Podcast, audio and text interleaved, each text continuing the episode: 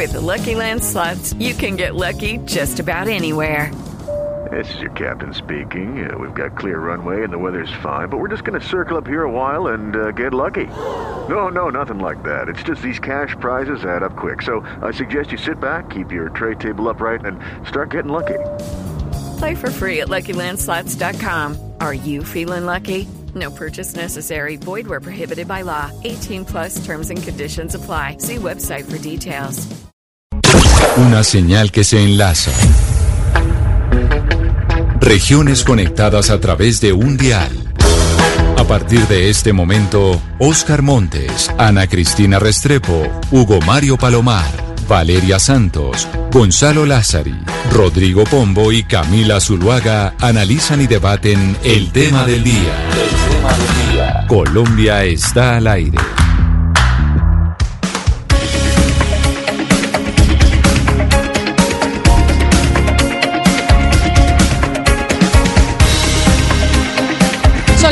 Del 15 minutos y nos conectamos nuevamente aquí con todos ustedes alrededor eh, del país en Mañanas Blue cuando Colombia está al aire para adentrarnos en nuestro tema del día. Y nuestro tema del día tiene que ver con una discusión que teníamos con mis compañeros ayer en horas de la mañana y es que los ex jefes de las FARC comienzan a declarar ante la Justicia Especial para la Paz, ante la JEP, por el reclutamiento de menores. Ya empiezan a asistir precisamente hasta, ante este tribunal. Ayer fue la diligencia de Pablo Catatumbo. Esta diligencia fue de carácter reservado, pero ya la JEP, la Justicia Especial para la Paz, empieza a escuchar a quienes fueran los líderes y jefes eh, de la desmovilizada guerrilla de las FARC sobre el reclutamiento de menores. Y Pombo, esto es un poco un mensaje para la gente que piensa como usted, porque la JEP está empezando a escuchar qué fue lo que pasó durante el conflicto y qué pasaba con el reclutamiento de menores, que ha sido una discusión pues de muchos años en el país y que ha vuelto a estar sobre la mesa en los últimos meses. It's time for today's Lucky Land horoscope with Victoria Cash. Life's gotten mundane, so shake up the daily routine and be adventurous with a trip to Lucky Land. You know what they say. Your chance to win starts with a spin. So go to LuckyLandSlots.com to play over 100 social casino-style games for free for your chance to redeem some serious prizes. Get lucky today at LuckyLandSlots.com. Available to players in the U.S., excluding Washington and Michigan. No purchase necessary. VGW Group. Void where prohibited by law. 18 plus. Terms and conditions apply. Tiene razón usted, Camila. Es un mensaje para gente como yo que hemos eh, respaldado de alguna manera la creación de una justicia especializada, pero que de alguna manera creemos que tenemos toda legitimidad para exigirle resultados, sobre todo si en una justicia transicional y confesional, es decir, en donde los criminales y excriminales salen es a confesar precisamente para proveer verdad a la sociedad colombiana, pues no lo han venido haciendo. Incluso la gran crítica quizás es que en cuatro eh, puntos centrales, como son el tema del secuestro, el del tráfico de drogas, el de la violación de mujeres y a mi modo de ver el más sensible de todos, Camila, que es el reclutamiento de menores, pues aparentemente han sido muy reacios los cabecillas, los ex, eh, exdirectores de esta organización criminal en aceptar esa verdad. ¿Cuáles serán las razones? Pues seguramente deben ser muchas, pero eh, yo simplemente quiero decir que pues en la fe en la JEP estamos depositando la confianza de que estos señores no queden en la impunidad por uno de los eh, crímenes de lesa humanidad, por uno de los crímenes más deleznables del universo entero, como es el reclutamiento y maltrato de menores. Entonces sí, hemos dado ese debate, entre otras cosas, en estos micrófonos y creo que pues seguramente el día de hoy vamos a absolver una cantidad de dudas a ver si estos criminales y estas criminales van a poder pagar prontamente, así sean penas reducidas, exiguas, pero que no queden en la impunidad. Camila, y es que hay unas cifras muy preocupantes alrededor de lo que ya se prueba que fue una conducta sistemática por parte de las FARC durante el conflicto armado, que fue el reclutamiento de menores. Por eso es importante, como usted decía, el caso que se abrió y que ya empezó a andar, que es el 07 en la JEP. Pero mire, de acuerdo con informes del Centro de Memoria Histórica, entre 1960 y el 2016 hay un registro de 17.775 víctimas menores de edad vinculadas a actividades bélicas, Camila, y las FARC fueron responsables de la mayoría de estos reclutamientos, eh, con seis 6.068 niños entre 1960 y 2016 a cargo solo de las FARC. Entonces se puede ver, digamos, que esto sí fue una práctica sistemática que además estaba, de, eh, digamos, de una manera transversal por todos los, pues, los frentes de las FARC en el país, Camila. Valeria, y hay que aclararle a Rodrigo que si alguien le tiene que exigir a la JEP, fuimos las personas que apoyamos la, el proceso de paz, o sea, somos las personas que más le queremos exigir a la JEP que se cumpla con, con, pues, con lo que nosotros esperábamos de esta justicia eh, transicional. Esto empezó ayer con Pablo Catatumbo, eh, Camila, por supuesto son audiencias reservadas porque se trata de niños, se trata de identidades de niños y lo está llevando a cabo la sala de reconocimiento.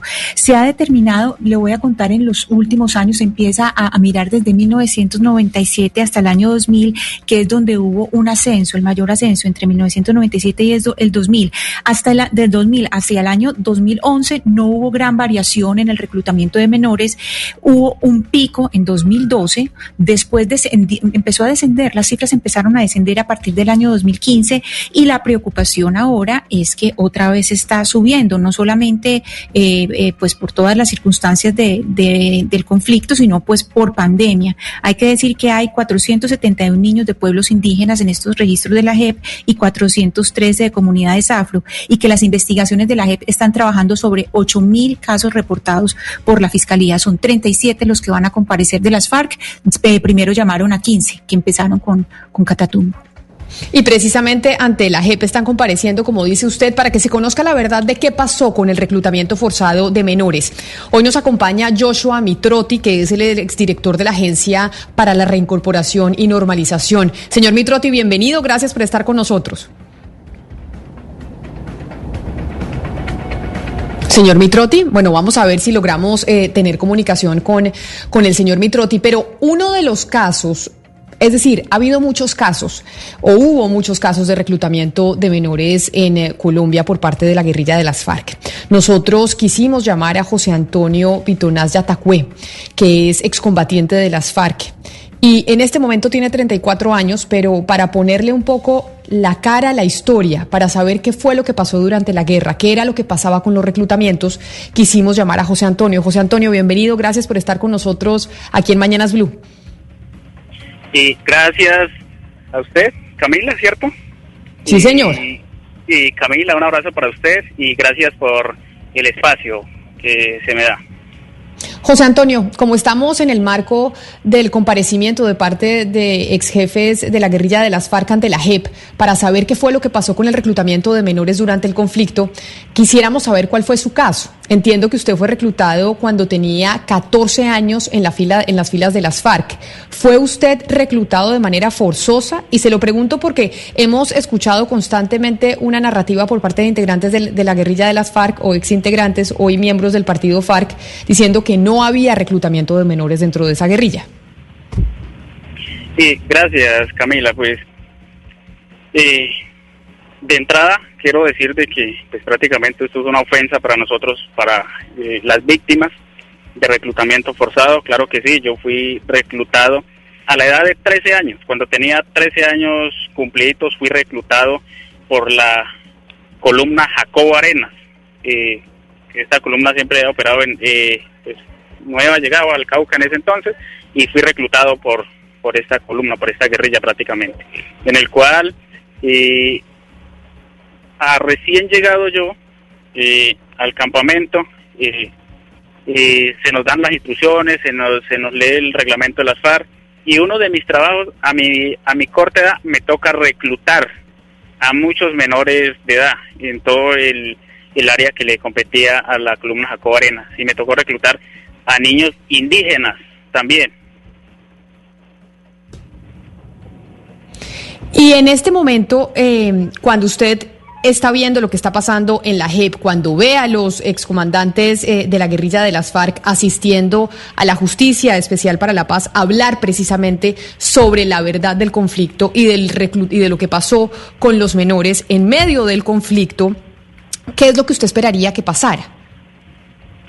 A ver, yo creo que eh, uno de, de lo que eh, pido yo y, y quizás tal vez muchas víctimas es de que nosotros no queríamos hacer parte de esta guerra porque no conocíamos esta guerra ni sabíamos para qué estaba hecha esta guerra.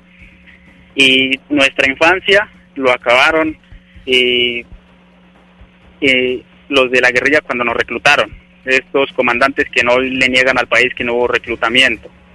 Y, y hoy, pues en ese trabajo que se ha venido haciendo, eh, ese que quiero resaltar mucho el trabajo que ha hecho el periodista Ervin Hoyos, la Corporación Rosa Blanca, Colombia, la Federación de Víctimas, en el cual hoy, después de, de cuando yo anteriormente solicitaba ser incluido o, solicité a la gente que se me tuviera en cuenta mi testimonio como víctima y también como testigo de, de lo que conozco de, de reclutamiento, de, de cómo esta guerrilla también asesinó a niños menores de edad después de, de recién reclutados y que en algún momento vi cómo se, se, se le obligaba a estos menores a cavar su propia tumba. Es lo que, lo que hoy eh, uno que dice lo que, uno quiere y yo creo que lo que el país quiere es que se conozca la verdad. Nada más que la verdad y por eso eh, es que gracias a la Federación de Víctimas y a la Corporación Rosa Blanca eh, se está trabajando y soy uno de, los postulados en dentro de este de este caso 07 para... Eh, Señor Señor Vitonaz, cuando un niño es reclutado por, por las FARC, ¿qué lo ponen a hacer? ¿Cuáles son los roles que hay, eh, que tienen para los niños? Y además usted nos dice, pues, esto de, de los niños que usted cuenta que mataron, eh, que, ¿a qué tipo de justicia los sometían o, o cuáles eran los castigos? Eh, en la guerrilla siempre se habla de que, de que, pues, es un grupo armado y que es una, un solo reglamento, una sola ley interna. Primero es que eh, a niños porque llegué a ver a niños menores que yo de que menores de entre 10, 12 años, que en algún momento niños que intentaron volarse, eh, niños que no aguantaron las largas caminatas de noche, eh, eh, cuando se dice remolcar, prácticamente niños que, que en algún momento algunos compañeritos le permitieron o como prácticamente como se dice alcahuetearon de que ellos se volaran fueron asesinados o como tema de, depresión cuando el niño se, se, cogía a mitad de camino, se llevaba nuevamente al campamento y después se le hacía el consejo, el consejo de guerra y después se le obligaba a acabar su propia tumba para después a darle el tiro de gracia y, y, matarlo. Entonces el trabajo de, de esa guerrilla es porque eh, o sea, un niño no puede cargar el peso que, que lo que se carga, que es, bueno, todo el implemento, toda la intendencia, y eso es un peso harto y un niño no puede. Imagine más cuando toca, nos tocaba asumir largas caminatas, largas marchas prácticamente. Claro, pero, pero existió eh, en las FARC un manual de reclutamiento de, de menores eh, en época de conflicto, señor Bitonás. Pues a ver, que eh, no, no existe un manual, pero sí existe una política de, de, los frentes, de las columnas, donde prácticamente no se, no se le coloca. Claro, la guerrilla dice, no, que, que, que esa no era una política de la guerrilla, pero si no era una política de la guerrilla, entonces, ¿por qué eh, tanto comandantes de unidades, eh, escuadras, frentes, columnas, entonces, ¿por qué, ¿por qué no reclutaban si no era una política de las FARC, sino que las FARC hoy, hoy está negando este, este hecho? Pues déjeme saludar, señor Vitonaz, a Joshua Mitrotti, que es el exdirector de la Agencia para la Reincorporación. Lo habíamos saludado, pero ya lo tenemos en la línea. Señor Mitrotti, bienvenido. Muchísimas gracias, Camila, y a todo el equipo de la mesa de trabajo por tenerme aquí. Un placer y un gusto. Mire, usted estuvo al frente de la Agencia de la Reincorporación. Hoy estamos viendo cómo ante la JEP se están eh, presentando, como se acordó en el proceso de paz, en el Acuerdo de La Habana, los líderes de la mm, guerrilla de las FARC, que hoy están convertidos en partido político, para que se conozca la verdad, para que sepamos la verdad de lo que sucedió en el conflicto. Ha habido muchas versiones, estamos construyendo realmente lo que sucedió durante, mm, durante muchos años en Colombia. Y si yo le preguntara a usted, doctor Mitrotti, que, tuvo, que estuvo en contacto directamente con tantos desmovilizados de todas eh, las vertientes, ¿era una actitud sistemática de parte de la guerrilla de las FARC el reclutamiento de menores? Camila, yo creo que era una actitud sistemática de todos los actores del conflicto.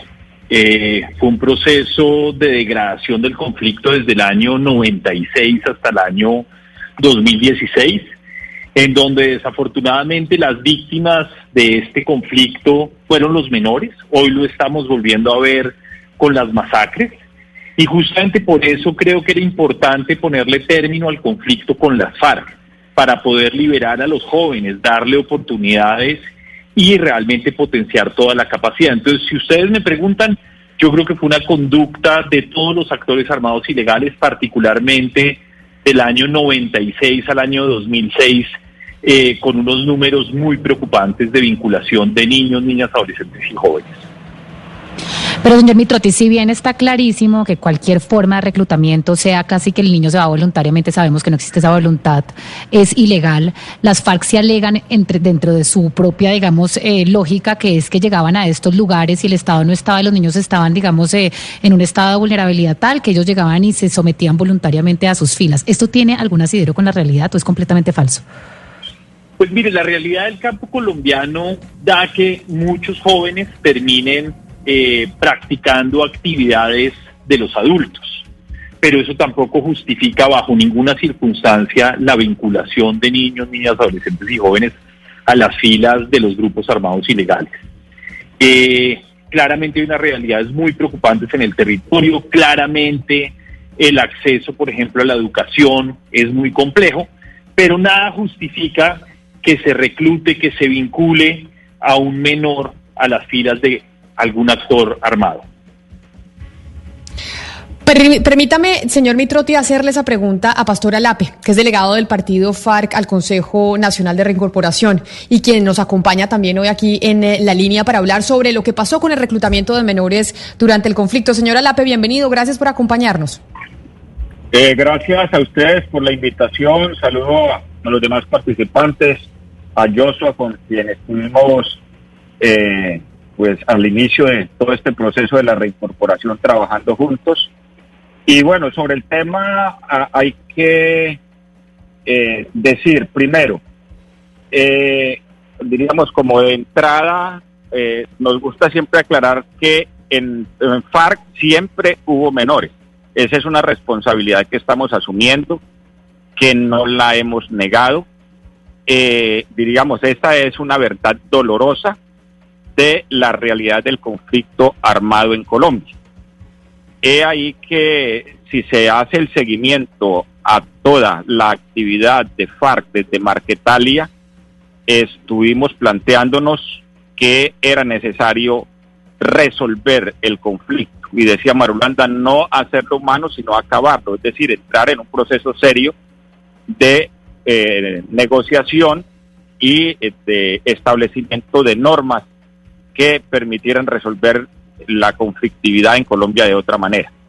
Entonces, reafirmo, siempre hubo menores en las FARC y es una realidad dolorosa de nuestro conflicto. Y como lo ha afirmado eh, Joshua en todos los actores, incluyendo el actor estatal, el, gobierno eh, y sus fuerzas militares. Eh, diríamos, aquí no es sino mirar cómo eh, eh, eh, se, se, ven las primeras imágenes de las FARC. cuando vienen los cineastas franceses y hacen la, la película de Río Chiquito. Ahí lo que se registra claramente es a unas familias con sus niños avanzando en la selva en condiciones de desplazamiento bajo el juego gubernamental ahí se muestra la realidad de esas primeras marchas de la resistencia campesina armada con mujeres y hombres, llevando a sus niños sobre los hombros. Entonces, este es un tema que no se puede mirar descontextualizado de la realidad colombiana, de la marginalidad colombiana, de la ruralidad colombiana. Los niños en la ruralidad colombiana señora inician sus jornadas de trabajo desde los 8 o 10 años. Entonces, ¿qué es lo que estamos planteándonos? Hombre, el, conflicto hay que buscarle a los conflictos, hay que buscarle salidas políticas. Claro, pero, que pero señora la que empeñamos nosotros. Déjeme yo, déjeme yo, le, déjeme yo le pregunto. Permítame, sí, permítame, termino y con el mayor de los gustos. Es que quiero interpelarlo sobre algo que usted acaba de decir, porque si no después, si, no después se me pasa. Si no, es que no se le pasa, hágame el favor y anote, por favor, que estoy con todo el interés. Entonces, ¿en qué nos movimos? Nosotros nos movimos, diríamos, en el protocolo adicional de Ginebra que establecía que, eh, diríamos, eh, menores de 15 años podían participar en, las actividades. Señora Lape, ¿me escucha? Señora Lape. No, creo que se cayó. Vamos a ver si eh, volvemos a retomar la comunicación. Pero entonces, eh, Joshua, yo según entiendo de lo que nos dice el señor Alape, básicamente estamos frente a una diferencia de concepciones en donde ellos desde las FARC dicen aquí hay que entender cuál es la realidad del campo colombiano y de cómo viven los niños en el campo colombiano antes de poder aseverar que nosotros desde la guerrilla de las FARC estábamos haciendo un reclutamiento forzado, estábamos eso, ¿Ese es el discurso que eh, da las FARC frente a, frente a este tema? Camila, a mí me gustaría decir una cosa. Reconozco positivamente que Pastor diga siempre hubo menores en la FARC. Eso me parece que es un avance. Yo creo que las FARC tienen que contribuir con la verdad. Ellos tendrán sus justificaciones. Ellos tendrán unas razones que tratarán de poner y exponer ante los tribunales donde tendrán que aclarar esta situación. Eso me parece que es un avance, porque hace un par de meses eh, negaban esta conducta y a mí me parece que eso le hace mucho daño a la paz, a la materialización del acuerdo y aplaudo que hoy estén diciendo que sí hubo menores y siempre los hubo. Creo también que hay que darle contexto a esto.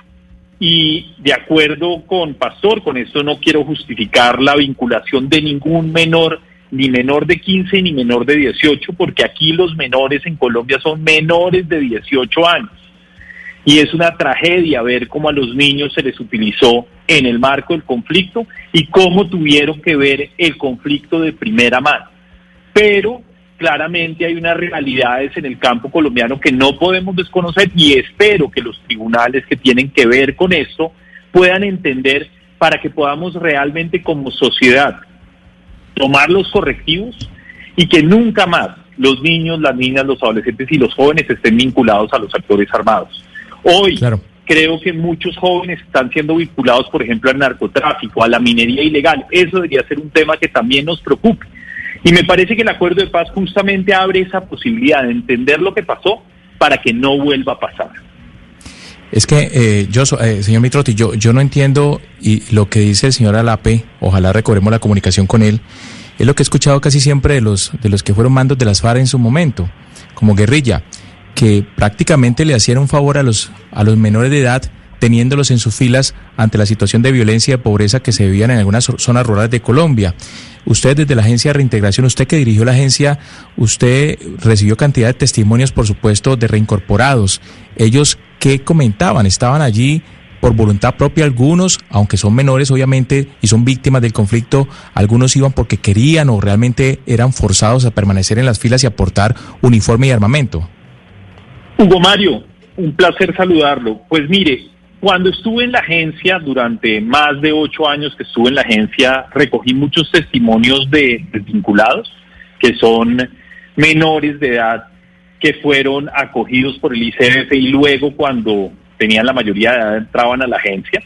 Y ahí usted encuentra una amalgama de testimonios, nada es blanco, nada es negro. Yo creo que acá hay un matiz de grises que tenemos que entender. Entonces me encontré algunos jóvenes que reconocían que las FARC realmente los habían protegido, que los habían rescatado de situaciones muy complejas con sus familias, pero también encontré muchos testimonios de jóvenes que decían pues que no se podían ir, que los habían separado de sus familias, que los habían separado de sus núcleos, de su territorio.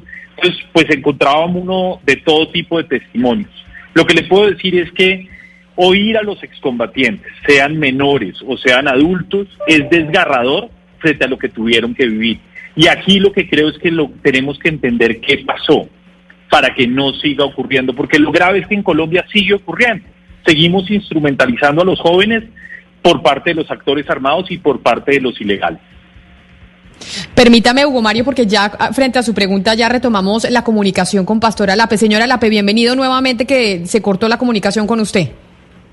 Bueno, muchas gracias. Mira, en primer lugar, eh, quiero aclarar que nosotros no estamos justificando la presencia de menores en fila. No la estamos justificando. Por favor, subrayen eso. No van a decir que Pastor Alape dijo otra cosa. Pastor Alape está diciendo aquí hoy que no justificamos la presencia de menores, ni justificamos tampoco la guerra, ni justificamos que los conflictos se tengan que desenvolver a partir de la confrontación armada. Por eso hemos hecho este acuerdo, estamos luchando este acuerdo, estamos poniéndole todo el aliento a la, a la implementación de este acuerdo. Así eh, eh, soportemos en este momento más de 224 compañeros asesinados en la lucha por la reincorporación. Lo que estamos planteando es que hay una realidad concreta en Colombia y que no se puede mirar la participación de los menores de, eh, de, de, edad en cualquiera de las actividades, ya sea en las actividades de la ilegalidad económica, del rebusque, de los niños que les toca trabajar, porque hay que poner la mirada en el conjunto de la juventud y la niñez en Colombia y esa es la fuerza, eh, diríamos, Sí, transformadora del acuerdo de paz. Y en cuanto Señora a la yo- yo- es- responsabilidad jurídica, por favor, pero usted escucha a, Sí, adelante, adelante, a, adelante, Joshua adelante. Mitrotti, lo deja hablar, por favor, a, a, a- a Héctor Mario, por favor, yo, yo lo- lo- ya, ya termino, ya termino, por favor. Mira, entonces, la responsabilidad jurídica la estamos asumiendo ante la JEP.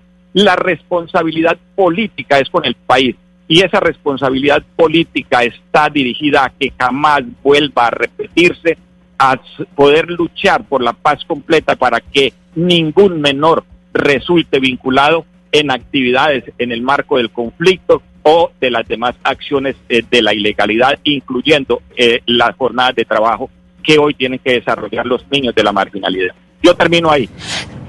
Señora Lape, eh, si bien, eh, digamos, se le reconoce y está importante el paso que ustedes están dando de no negar la existencia de niños en sus filas, como de pronto lo hizo, eh, digamos, la señora Sandra hace poco en los medios de comunicación, también es importante que ustedes reconozcan la sistematicidad y la importancia que tuvo este comportamiento en sus filas. ¿Por qué se lo digo? Porque este año ya vamos en 180% más de reclutamiento de menores, volvió esta práctica. Y si ustedes no garantizan verdad plena, esto va a seguir pasando y pasando y pasando y pasando. Ustedes desde 1982 empezaron a hacer esto reiterativo. De hecho, hay unos manuales en donde ustedes le exigían a los campesinos que aportaran un hijo para la revolución. Y un ejemplo de eso es lo que ocurrió en Jacopí, Cundinamarca. Y como impuesto de guerra, ustedes le dijeron, usted me tiene que dar un hijo. Y eso produjo unas consecuencias gigantescas en el territorio. ¿Ustedes van a aceptar que fue una práctica sistemática? Nosotros vamos a aceptar que eso que usted acaba de decir hace parte de toda la estructura eh, narrativa que estableció el Estado y sectores eh, afines al Estado para deslegitimar al adversario. Eso vamos a aceptarlo. Nosotros hemos sido claros, vamos a aceptar la realidad de este conflicto para clarificarla, no para poder poner la narrativa de alguien que no venció en el conflicto como parte de una verdad que no es cierta. Nosotros jamás pusimos, nunca fue una política de FARC eh, solicitarle hijos a los campesinos. Entonces, eso nosotros no podemos entrar a eh, aceptarlo a partir de que necesitamos, diríamos, necesitaríamos eh, que, que satisfecho, diríamos, el sector de los opresores. No, aquí hay una realidad que le estamos aceptando. Hubo menores y hay menores hoy sufriendo en la marginalidad de este país, dado que el Estado Claro. no ha llegado, no ha querido llegar allá. Entonces, esa es, diríamos, la parte Claro. que vamos a afrontar con todo el peso Sí. eh, eh, ético y moral que, que, que- que nos caracteriza, incluyendo pues la responsabilidad de aceptar las sanciones pertinentes que establece la que establezca la jurisdicción especial para la paz. Lo que nosotros no podemos Señora es entrar a mentir porque lo que hicimos en el acuerdo fue a partir de establecer una verdad que pueda cerrar este conflicto de manera efectiva que garantice la no repetición. En ese sentido es que nos estamos moviendo. Sí, pero, pero señora Adape, mire, su, su versión contrasta con la que estamos escuchando también en estos micrófonos del señor José Antonio Vitonaz. Él efectivamente ha dicho que él fue reclutado, que él fue obligado a llegar a las filas de las FARC. Y me gustaría escuchar entonces, señor Vitonaz, su opinión de lo que está diciendo en estos momentos el señor Álape. Pues, yo creo que yo no, pues, prácticamente no quiero entrar en discusión con el señor Alape, porque yo creo que Pemuca dice parte de, la estructura de él, pero yo creo que sí, como él, como jefe guerrillero, eh, debe, debe de conocer lo que se debió eh, construir políticamente por parte de la guerrilla en todas las regiones del país. Y como, como buen mentiroso, hoy sale a decir de que eh, prácticamente quiere decir que prácticamente nos estaban dando era un espacio. No, o sea, fue esta guerrilla quien acabó con la infancia de nosotros, fue esta guerrilla que quien acabó, quien nos metió a nosotros el cuento de, de una revolución en el cual nos convirtió a nosotros eh, en grandes o en cuidadores de, de, esta guerrilla de secuestradores. Intereses, que no sé intereses de quién, pero no, o sea, en mi caso, en mi caso, por ejemplo, eh, decir de que el campo, en mi campo, en mi comunidad, listo, hoy me pregunto yo, si he hecho un balance de mí mismo, si esta guerrilla no me hubiera reclutado, pues tal vez eh, mis condiciones no serían mejor, pero eh, sería una persona, y hoy apenas estoy comenzando a vivir mi vida después de 14 años de, de, haber estado en esta guerrilla, después de 14 años de haber sido reclutado y después de 14 años de haber vivido esa estrecha relación de los dirigentes indígenas, el cual permitían el mismo reclutamiento que, tienen las FARC. O sea, hoy uno, uno, si uno, la verdad uno no entiende ni qué es lo que más le quieren mentir al país, porque la verdad el señor Lacayo, donde está diciendo, es una gran mentira, porque a muchos niños indígenas reclutaron, a la niña lo violaron, y quien se, se opuso a eso, están muertos, y los que vivimos para contar esta historia, aquí estamos. Señora Lape, con base en esa última afirmación hecha por don José Antonio, víctima del conflicto ciertamente, y en el marco del reclutamiento de menores, señora Lape, y entendiendo que a Colombia no le interesa la verdad de ustedes en la realidad del conflicto, sino simplemente saber si ustedes son victimarios y culpables, sí o no, ustedes estarían dispuestos a decir, en el marco del reclutamiento de menores, nosotros fuimos victimarios, sí o no. Sí, pero es que desafortunadamente la, la, la sociedad no se construye bajo el criterio que estás planteando, de que no le interesa a Colombia y al país, y construir una nación sí necesita conocer su verdad, su verdad histórica. Eso es lo que se requiere para poder construir nación y es en eso en lo que estamos empeñados nosotros. Entonces, por eso estoy aclarando desde las primeras palabras que dije en este diálogo es que nosotros asumimos, asumimos la responsabilidad de los menores que estuvieron vinculados al conflicto. Y el caso particular del señor que está en la línea, pues seguramente se puede haber dado, y es lo que establecía la norma.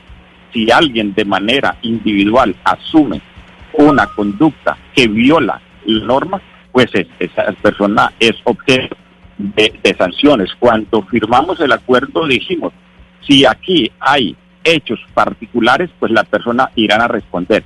Pero nosotros, en el, el caso de nuestra condición de líderes, vamos a asumir todas las fallas que tuvo la organización en y durante el conflicto. Y es en ese sentido que estamos respondiendo.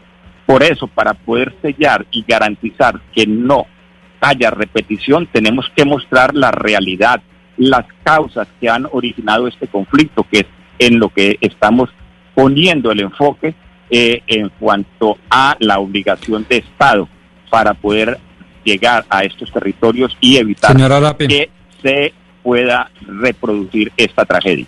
Eso es lo que estamos aclarando. Entonces no no podemos diríamos reducir esto al sí o al no. No, vamos a mirar el contexto en que se dieron las situaciones. Y claro, por supuesto, si, si, si el, el, ciudadano, que se me va el nombre, que está aquí eh, y, y, ocurrió con él todos esos vejámenes, pues por supuesto que yo soy el primero que le solicito perdón. Y lo menos que quiero hacer es mentirle al país. No podría mentirle al país a partir de unas, unas verdades elaboradas. Señora La verdad que vivimos en los territorios, sí. Me perdonará usted la insistencia, pero bienvenido a la democracia. Y en la democracia discutimos, debatimos e indagamos. Y yo le hice una pregunta muy concreta y se la reformulo para que usted me responda, ojalá de manera un tanto más concreta. Y así como usted dijo, en el marco del reclutamiento de menores, nosotros no justificamos como organización guerrillera esta conducta. Me gustaría que nos dijera aquí públicamente a todos los colombianos, nosotros sí fuimos victimarios. Nosotros fuimos actores del conflicto. Es que es ahí donde considero que hace falta más responsabilidad de parte del periodista, de, usted como periodista, porque pues si fuera el caso de un juez, y esa parte nos tocaría ante un juez ya plantarla. Pero yo he planteado que fuimos actores que tenemos una responsabilidad en ese sentido de la presencia de menores en nuestros campamentos y en las actividades colectivas de la organización, en todas las diversas eh, actividades de la organización. Eso lo empecé a reconocer, lo hemos reconocido desde el inicio de esta conversación. Mire, Joshua, es que escuchando un poco la conversación y la pregunta que le hacía mi compañero Pombo, pues em, al doctor Alape, yo, yo le pregunto a usted, porque parece que el, Colombia está enfrascada en esto, ¿no? Yo necesito que ustedes digan que fueron victimarios y cometieron esto y esto y esto. Y el señor dice, le responde, dice, no, pero es que acá el tema es más gris, hubo un conflicto, hay que entender las dinámicas. Y usted nos explicaba que es que el campo y entender lo que pasó en Colombia, pues es mucho más complejo que decir, usted es culpable, usted es bueno, usted es malo, usted cómo lee lo que está pasando en el país en este momento. ¿Por qué la gente necesita saber así que si hubo una persona buena o una mala, así vamos a llegar a algún lado? Mire, yo creo que el país tiene que entender la macrohistoria, tiene que entender los procesos dolorosos que hemos tenido como nación, tiene que entender la influencia de la ilegalidad en muchas de las actividades, tiene que entender cómo fue el proceso de reclutamiento por regiones. Y yo creo que esto nos debe servir para construir capacidades desde el Estado y desde la sociedad para que esto no se repita. Y yo creo que aquí hay un avance, yo creo que hay un avance de las FARC en reconocer, desde hace dos meses para acá estoy viendo una postura mucho más abierta a reconocerlo. Yo quiero invitar a las FARC a que realmente lo hagan, que contribuyan, que den su testimonio, que tiene claramente eh, yo soy historiador y cada historia tiene su propio contexto y hay que entender esos contextos.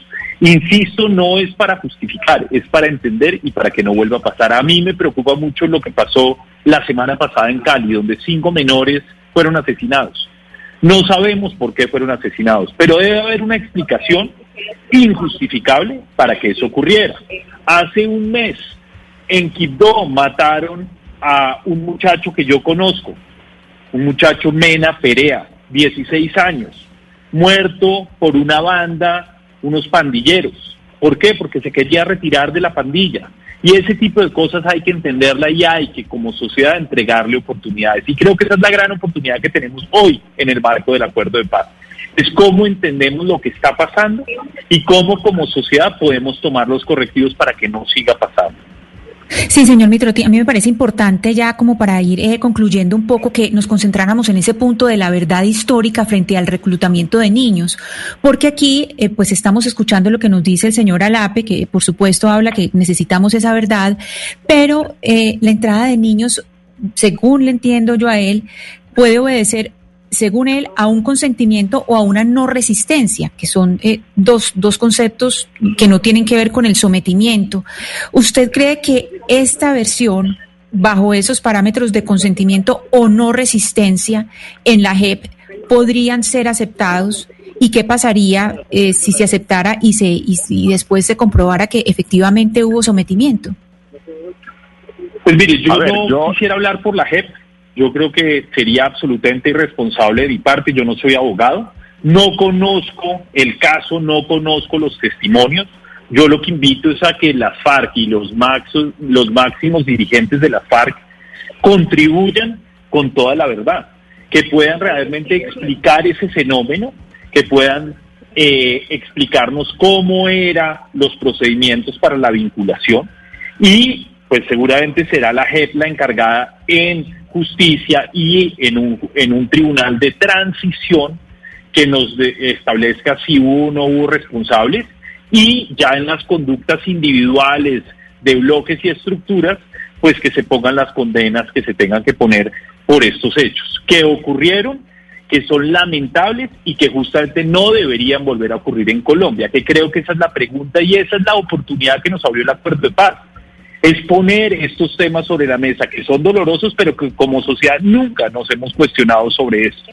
Y ahí quiero decirles, desde la agencia se han hecho ingentes esfuerzos por generar factores protectores para que los jóvenes no se vinculen a los actores armados, porque no solamente es atender al que salió, es cómo logramos en los lugares eh, en donde hay reclutamiento, donde hay utilización, poder desplegar desde la capacidad estatal una respuesta que permitan aliviar estas situaciones para los jóvenes y que no tengan eh, ese camino o no tengan que tomar ese camino de vida. Pues precisamente ya la JEP está escuchando a los líderes de la exguerrilla de las FARC y entiendo que usted quería decir algo adicional, señora Lape, porque ya están compareciendo ante la JEP para que se conozca la verdad del conflicto y de lo que pasó con el reclutamiento de menores y ya estamos en ese momento en donde los están escuchando. Sí, y lo que quiero subrayar es que en ningún momento estamos justificando la presencia de menores en la insurgencia armada.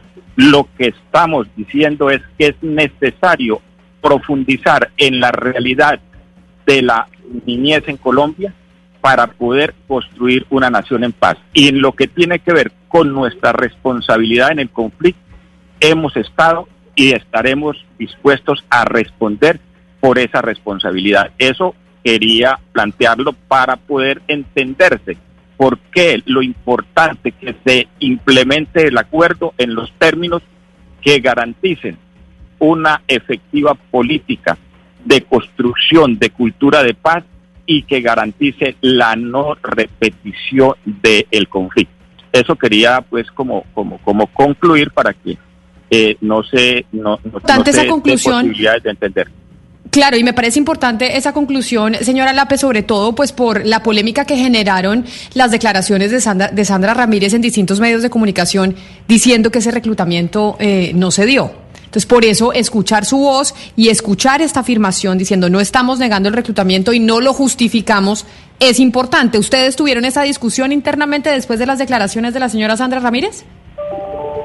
Sí, pero es que la, la, discusión no es desde ahora, la discusión ha sido históricamente desde de, de, de, la, la fundación, diríamos, de la organización. Pero es que lo que pasa es que a mí no me gusta ponerme a hacer debates con, diríamos, con ese tono así de que entonces el señor Pastor Alape, van a decir así porque es como la tendencia de, de la prensa, desafortunadamente, como es sensacionalista y le gusta eso. Entonces diré, el señor Pastor Alape aquí desautorizó a Sandra Ramírez. Entonces, no, no, no, por favor, yo creo que hagamos el debate como serio y no nos pongamos en, en ese tono, que no, no se siente uno cómodo en eso, y perdóneme, periodista, eh, y, perdóname que no, no, no, no, no, no me sé el nombre tuyo, eh, pues quería aclarar eso. Dije, no, aquí tenemos una responsabilidad, todos, todos tenemos, hemos, hemos eh, eh, manifestado nuestro interés de asumir esa responsabilidad. No, yo no quiero que usted se ponga a desautorizar a Sandra Ramírez, ni mucho menos. Lo que pasa es que tenemos dos versiones distintas. Ella dijo una cosa en medios de comunicación negando el reclutamiento de menores y por eso le digo, y usted nos está dando otra en este momento, señora Lape. Por eso digo, ¿se discutió internamente eso entre ustedes? Estoy dando la versión de Pastora Lape frente a este tema. Eh, y esa es la que, la que me, la, a la que me estoy refiriendo. Pues es precisamente nuestro tema del día. Lo que van a decir los integrantes de las FARC, hoy partido político, antiguamente guerrilla, ante la Justicia Especial para la Paz sobre el reclutamiento de menores. Y por eso, señor Pastora López, mil gracias por haber estado aquí con nosotros, por habernos acompañado, hablando hoy de este nuestro tema del día. Gracias a ustedes por la invitación y, con mucho respeto, de igual manera, el saludo a, a, a Joshua y a, y a y al, al, al otro eh, participante, eh, el joven que, que, que fue eh, Tonas. Sí. Sí, señor, claro que sí. sí. Un saludo bueno. especial. Y lo mismo para usted, Joshua Mitrotti, exdirector de la Agencia para la Reincorporación. Mil gracias por haber estado aquí con nosotros hablando de este tema que, segure, que seguramente el país va a seguir discutiendo y es eh, la comparecencia de los líderes de las FARC ante la JEP para hablar del reclutamiento de menores. Gracias por habernos acompañado.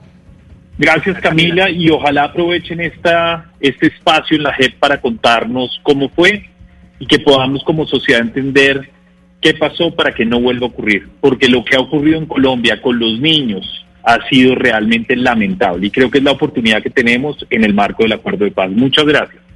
Muchas gracias. Y por último, José Antonio Vitonás, excombatiente de las FARC, quien fue reclutado cuando tenía 13 años de edad. Gracias por haber estado aquí y habernos dado su testimonio.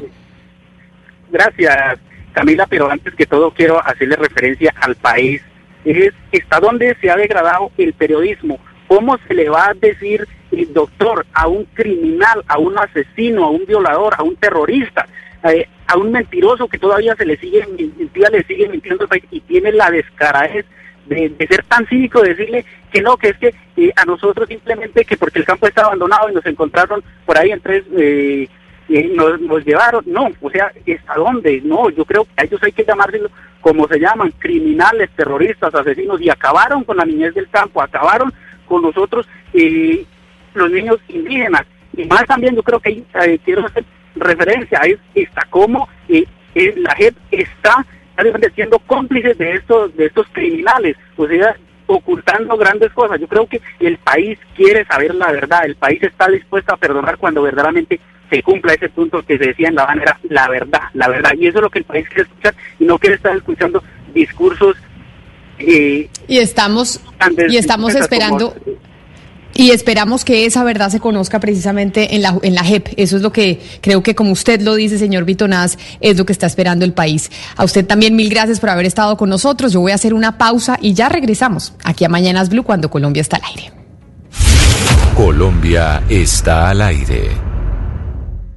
Sentir miedo, tristeza, ansiedad o no saber cómo manejar tus emociones no es cosa de locos. Ingresa a porquequieroestarbien.com, un centro de apoyo e información gratuito donde te acompañamos, te escuchamos y orientamos. También puedes llamarnos al 300-912-5231, una alianza de la Fundación Santo Domingo y Profamilia, con el apoyo de Blue Radio. Llega la voz de la verdad para desmentir noticias falsas. Pregunta para Vera. ¿Es cierto que el Hotel Casablanca de Cúcuta usará sus habitaciones para aislar a pacientes contagiados con COVID-19? Esa noticia es falsa. Personas con malas intenciones hicieron un montaje con la imagen del diario La Opinión de Cúcuta para difundir esa información que no corresponde a la realidad. Se recomienda consultar directamente en los portales y perfiles oficiales de los medios de comunicación. Escucha la radio y conéctate con la verdad. Una iniciativa de Blue Radio en unión con las emisoras que están conectadas con la verdad. La gente ya no cree cuando le dicen esto. Su opinión es muy importante para nosotros. Así es. Opinas y no pasa nada. Nosotros vamos a cambiar eso. Ahora, tu opinión es muy importante para recibir bonos en entradas a cine, comida, ropa.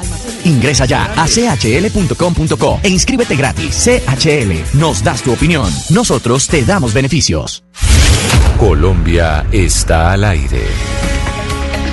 Y seguimos al aire, son eh, las, es, la una de la tarde, un eh, minuto. Así llegamos nosotros al final de Mañanas Blue después de haber eh, hablado con protagonistas, con gente que nos ayuda a entender lo que pasó durante el conflicto con el reclutamiento de menores, ahora que la JEP está escuchando a los líderes de las FARC en ese sentido. A ustedes gracias por habernos acompañado, por haber estado aquí con nosotros, por haberse conectado. Ya llegan nuestros compañeros de Meridiano Blue con más información y con más noticias y nosotros nos volvemos a escuchar mañana a las diez y media de la mañana. Okay, round two. Name something that's not boring. Laundry? Ooh, a book club. Computer solitaire, huh? Ah, oh, sorry, we were looking for Chumba Casino. That's right. ChumbaCasino.com has over 100 casino style games. Join today and play for free for your chance to redeem some serious prizes. ChumbaCasino.com. No purchase necessary. Full prohibited by law. 18 plus terms and conditions apply. See website for details.